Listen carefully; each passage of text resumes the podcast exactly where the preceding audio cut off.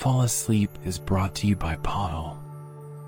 Fall Asleep is a podcast dedicated to help you sleep, meditate, and relax. If you suffer from insomnia, Fall Asleep is made for you.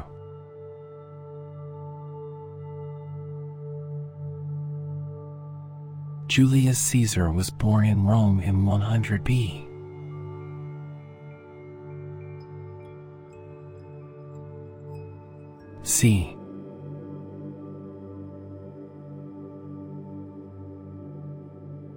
As a young man, he was an excellent soldier, quickly rising through the ranks of the Roman army.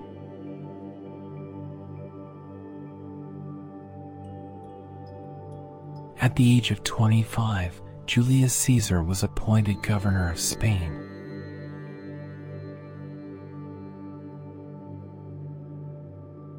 He proved himself to be an able administrator and, upon his return to Rome, was elected to the highest office in the Roman Republic, the consulship.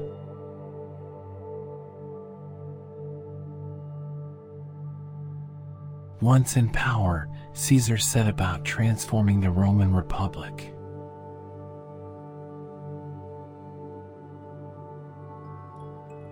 He made sweeping reforms to the system of government, introducing laws that gave more power to the people and less to the Senate.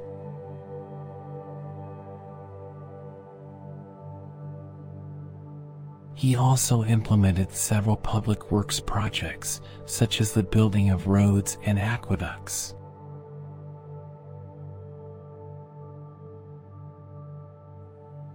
Despite his popularity amongst the people, Julius Caesar's reforms were met with fierce opposition from the Senate.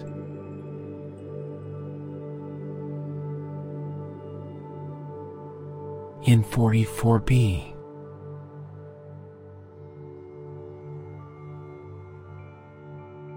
C.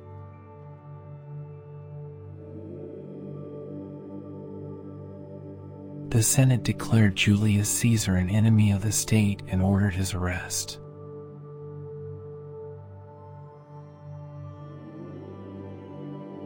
Caesar, however, refused to surrender and instead led his army to march on Rome.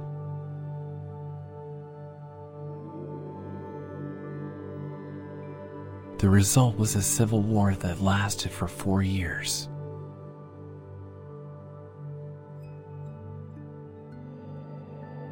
In the end, Julius Caesar emerged victorious.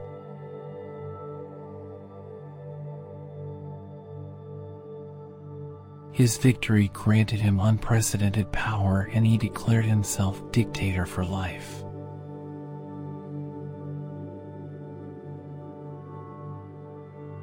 Julius Caesar's reign was not without its critics.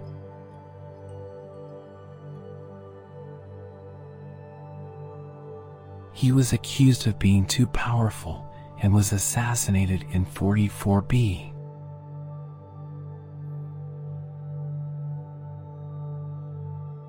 C.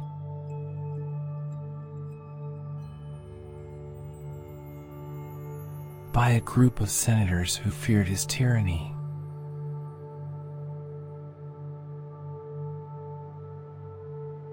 Nevertheless, Julius Caesar left a lasting legacy.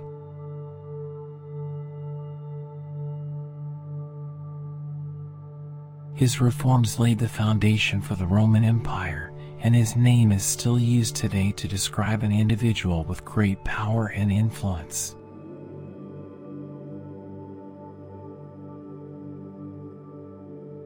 In 1943, a scientist named Oswald Avery was determined to prove that DNA was the genetic material of the chromosome.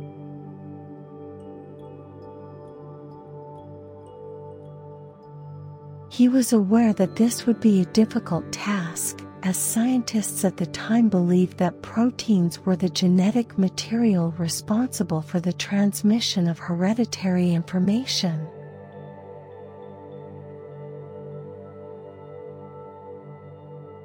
Avery began his research by experimenting with a strain of a bacterium called pneumococcus.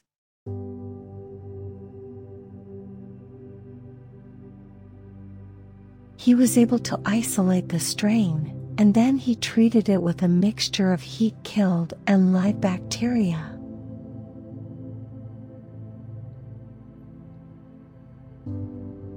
He noticed that the heat killed bacteria had no effect on the living bacteria, but the living bacteria created a protective capsule around the dead bacteria.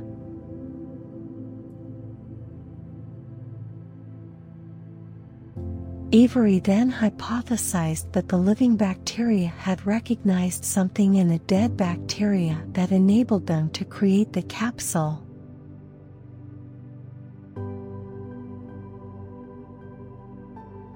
He believed this substance had to be a molecule that was chemically different from proteins.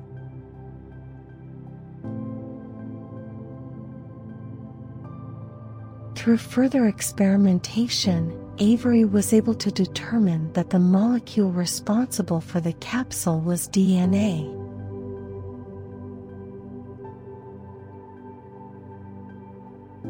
To further prove his hypothesis, Avery conducted a series of experiments in which he transformed the strain of bacteria with a different DNA molecule.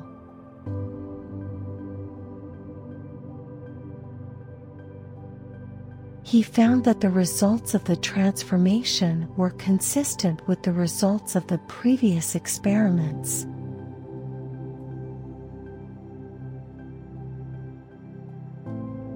Avery concluded that the transformation was caused by the new DNA molecule, and that DNA was the genetic material of the chromosome.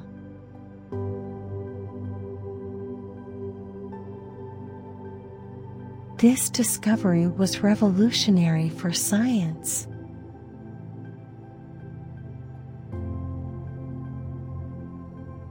It was the first time anyone had proven that DNA was the genetic material of a chromosome.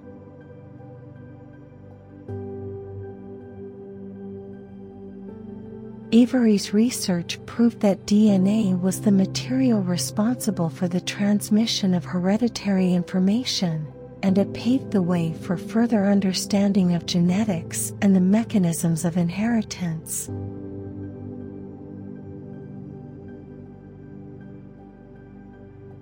Oswald Avery's work is still considered groundbreaking today, and it has enabled scientists to continue to make discoveries about the genetic code and the mechanisms of inheritance.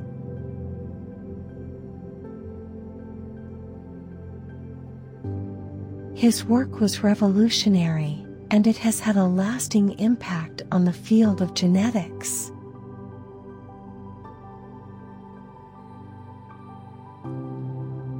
The story of Schindler's List began in the late 1980s when director Steven Spielberg was first approached by author Thomas Keneally to adapt his book, Schindler's Ark.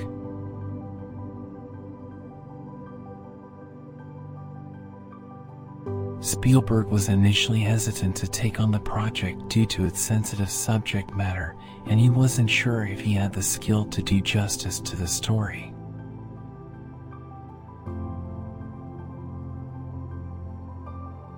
After much soul searching, Spielberg decided to take on the project and began working with screenwriter Steve Zaillian to develop the screenplay.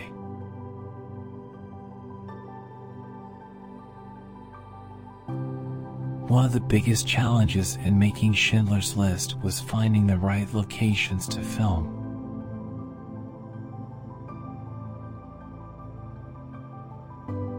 After lengthy research, Spielberg and his team discovered a village in Poland called Zadar, which was largely unchanged since the 1940s and would be perfect for the movie.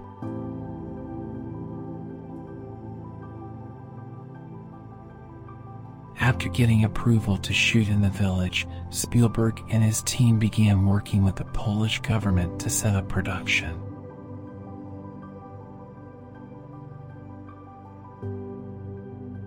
The production of Schindler's List was a massive undertaking.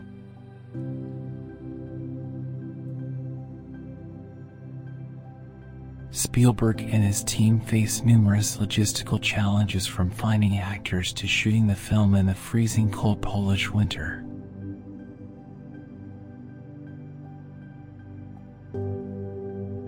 To bring this story to life, Spielberg had to work with a large cast and crew of roughly 1,500 people.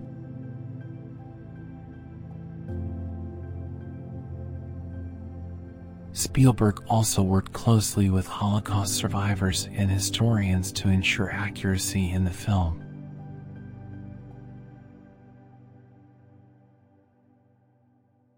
In addition, he consulted with the U.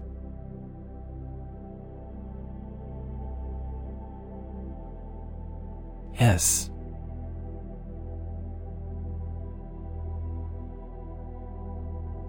Holocaust Museum and traveled to several concentration camps to get a better understanding of the horrors of the Holocaust.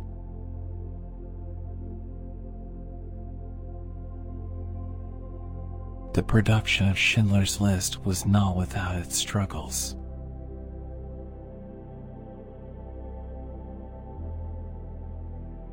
Spielberg had to face criticism from both sides of the aisle, with some people accusing him of exploiting the Holocaust for entertainment and others accusing him of trivializing it.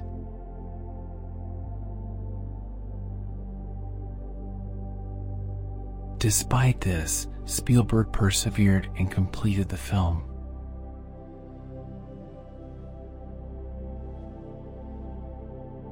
The film was released in 1993 to critical acclaim, earning seven Academy Awards, including Best Picture and Best Director for Spielberg.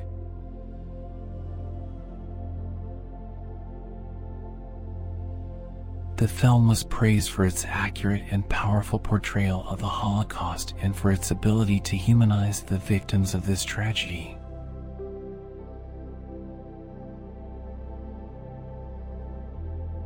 Schindler's List has since become a classic and is remembered as one of the most important films of the 1990s.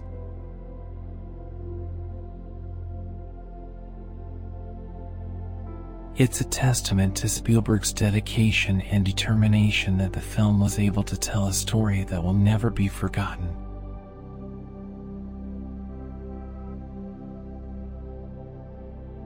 The story of the killing of Osama bin Laden by U.S. forces in 2011 is one of the most important stories in recent history.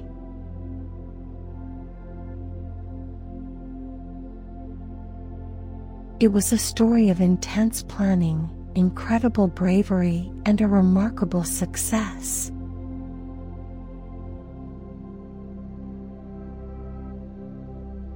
The planning for the mission began in 2010 when the CIA identified a compound in Abbottabad, Pakistan as the possible hideout of Osama bin Laden.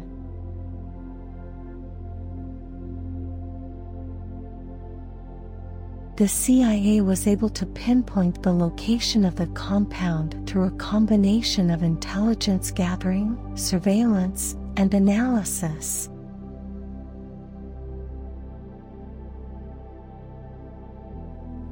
In the early spring of 2011, the President of the United States, Barack Obama, gave the order for the mission to commence.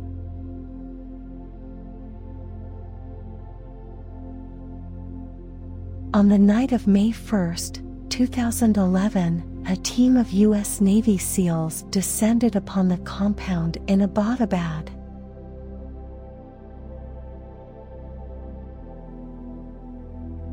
After a brief firefight, the SEALs were able to breach the compound and locate Osama bin Laden in his bedroom.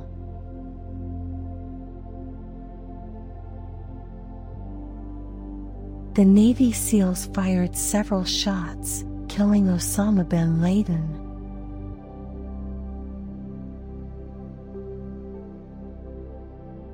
Afterward, the team removed his body from the compound and transported it to an undisclosed location.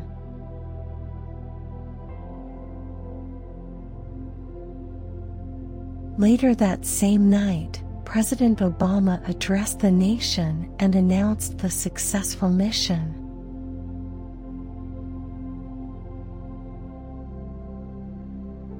While the mission itself was relatively straightforward, the planning and preparation leading up to the mission was anything but.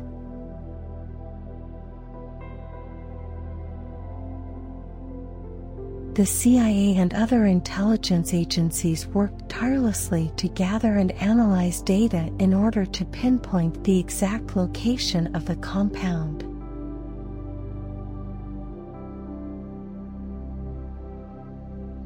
The U.S. military also devoted a great deal of resources to ensure the mission would be successful.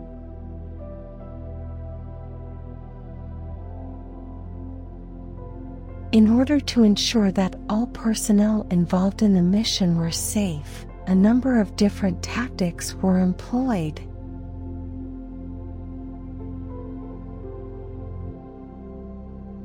For instance, the SEALs used special tactics and techniques in order to remain undetected while they infiltrated the compound.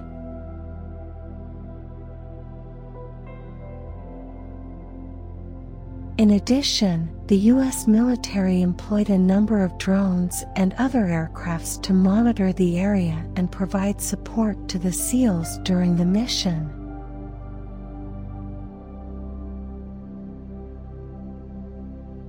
The successful mission to kill Osama bin Laden was the result of a tremendous amount of effort and dedication from all involved.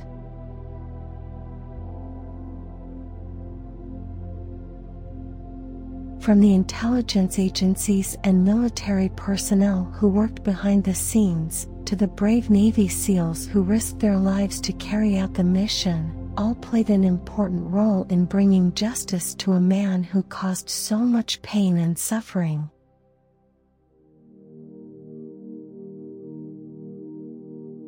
Once upon a time in the ancient city of Athens, a great civilization flourished.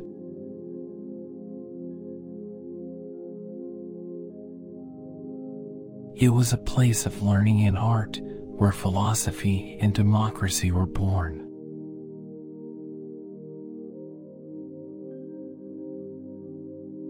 Athens was ruled by the great king Theseus, who united the city states of Attica and made Athens the capital of the region.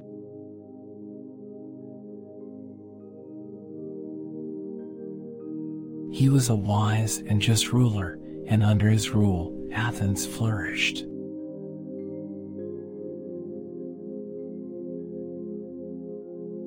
He also brought a great deal of peace to the area and the people of Athens were free to pursue their dreams and ambitions.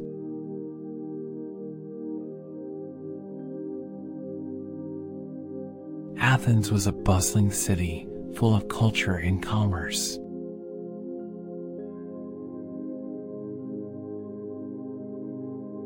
Everywhere you looked, there was something interesting to see and do.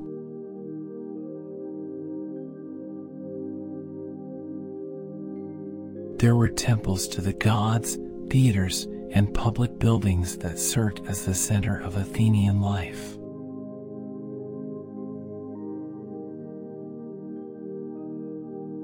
Athens was renowned for its art and sculpture, and many of the greatest works of the era were created here.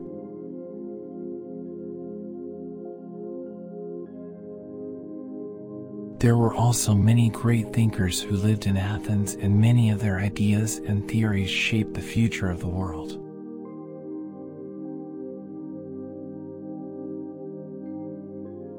Athens was also home to the famous philosopher Socrates and his teachings.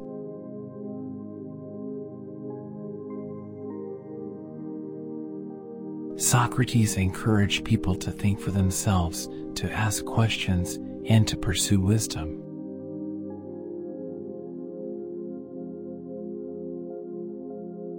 He was also a great teacher and his influence spread far and wide.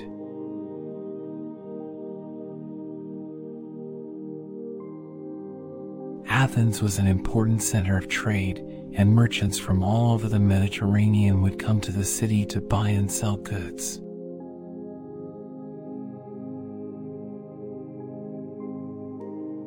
As a result, the city was quite wealthy and many of its citizens lived in luxury.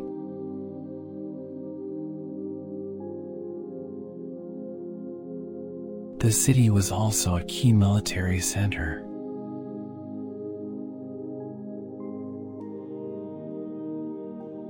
Athens was a powerful naval power in the region and was able to defeat its enemies in battle.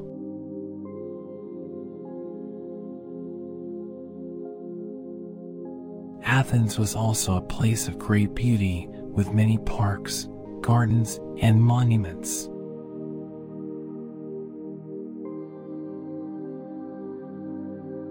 The most famous of these was the Parthenon, a temple dedicated to the goddess Athena and a symbol of the city's greatness.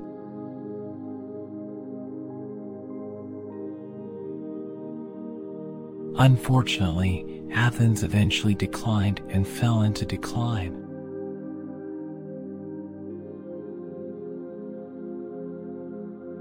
The city was sacked by the Persians in 480 BC and it was never able to regain its former glory.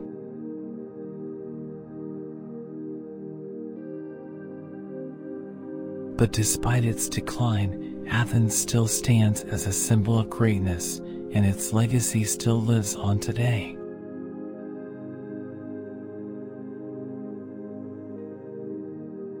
It is a reminder of the power of the human mind and the importance of pursuing knowledge and wisdom.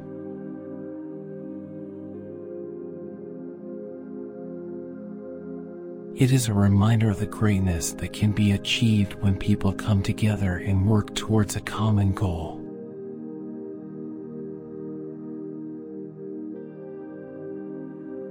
Once upon a time, there lived a young man named Jack who was always in a rush.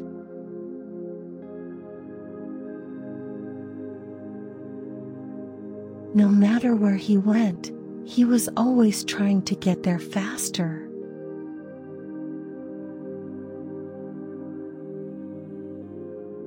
He was constantly trying to find ways to speed up his life and save time.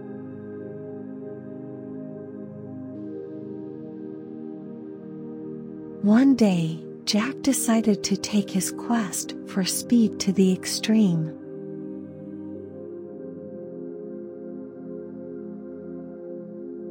He went to the local car dealership and purchased himself a brand new, high performance sports car.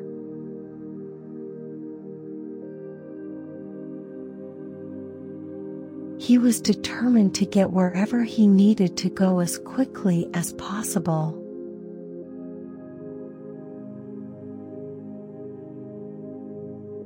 Jack wasted no time in getting behind the wheel of his new car and pressing the accelerator to the floor.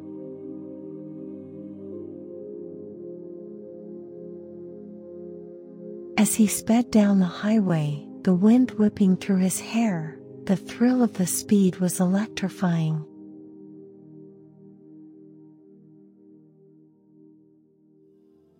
But as Jack continued down the highway, his recklessness caught up with him.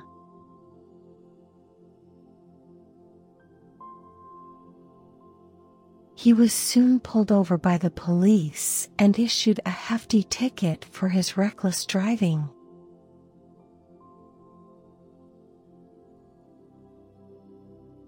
The ticket was a hefty reminder of the consequences of his behavior, but it also served as a wake up call.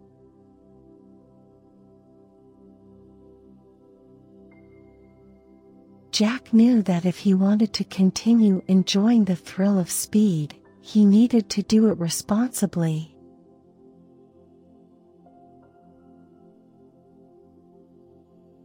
He began researching ways to improve his driving habits and ways to speed up his car safely.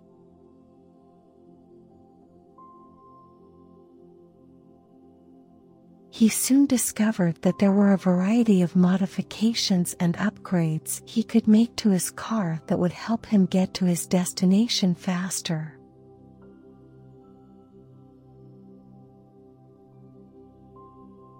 He invested in a few modifications, such as a high performance exhaust system and a turbocharger.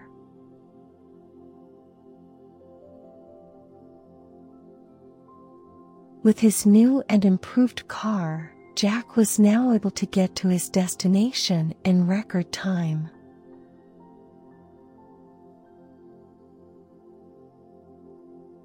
He was also able to keep himself and others safe by driving responsibly.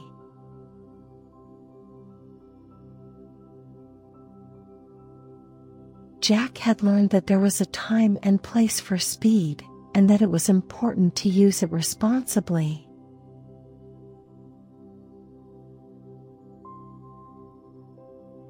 He had also learned that there were ways to speed up his life without sacrificing safety or putting himself and others in danger.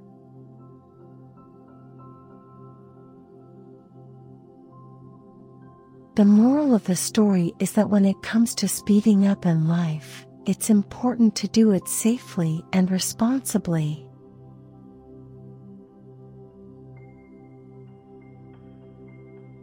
With a little bit of knowledge and the right modifications, it is possible to speed up one's life while still being mindful of safety.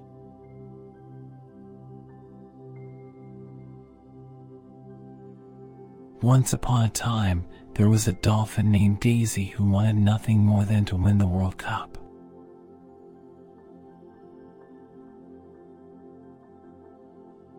She had been training for the big event for years and was determined to make her dream a reality.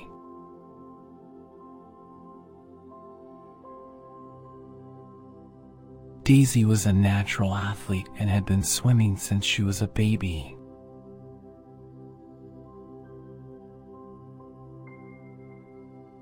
She was fast, agile, and had a great sense of direction.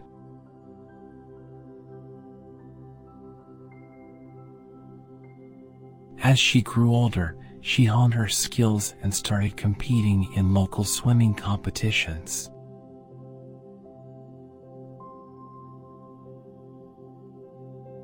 She gained more and more accolades, eventually becoming the fastest dolphin in the country.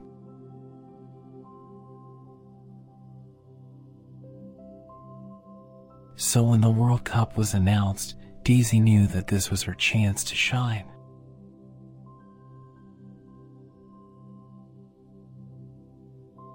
She took her training even more seriously and spent every waking hour perfecting her technique and learning new strategies.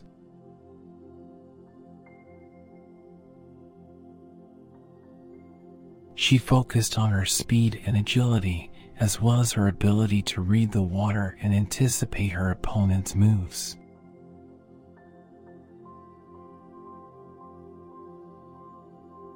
The day of the big race finally arrived and Daisy was as prepared as she could be.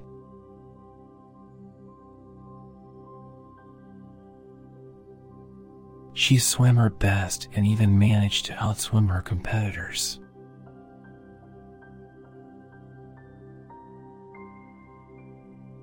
When the race was over, Daisy was victorious.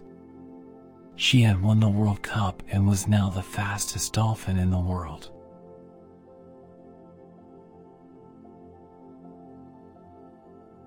Daisy was ecstatic with her victory and the recognition she received from her peers.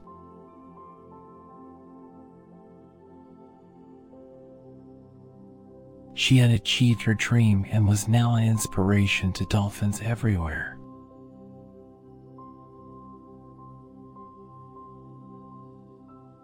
She had shown that with hard work and dedication, anything is possible.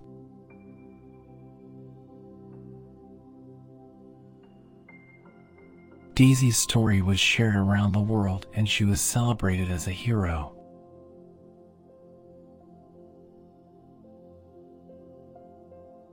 She had achieved something that no other dolphin had ever done and was now a role model for others to follow.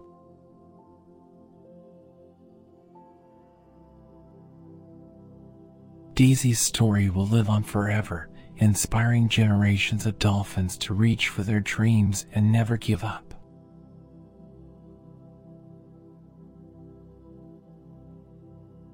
She had shown that with hard work and dedication, anything is possible.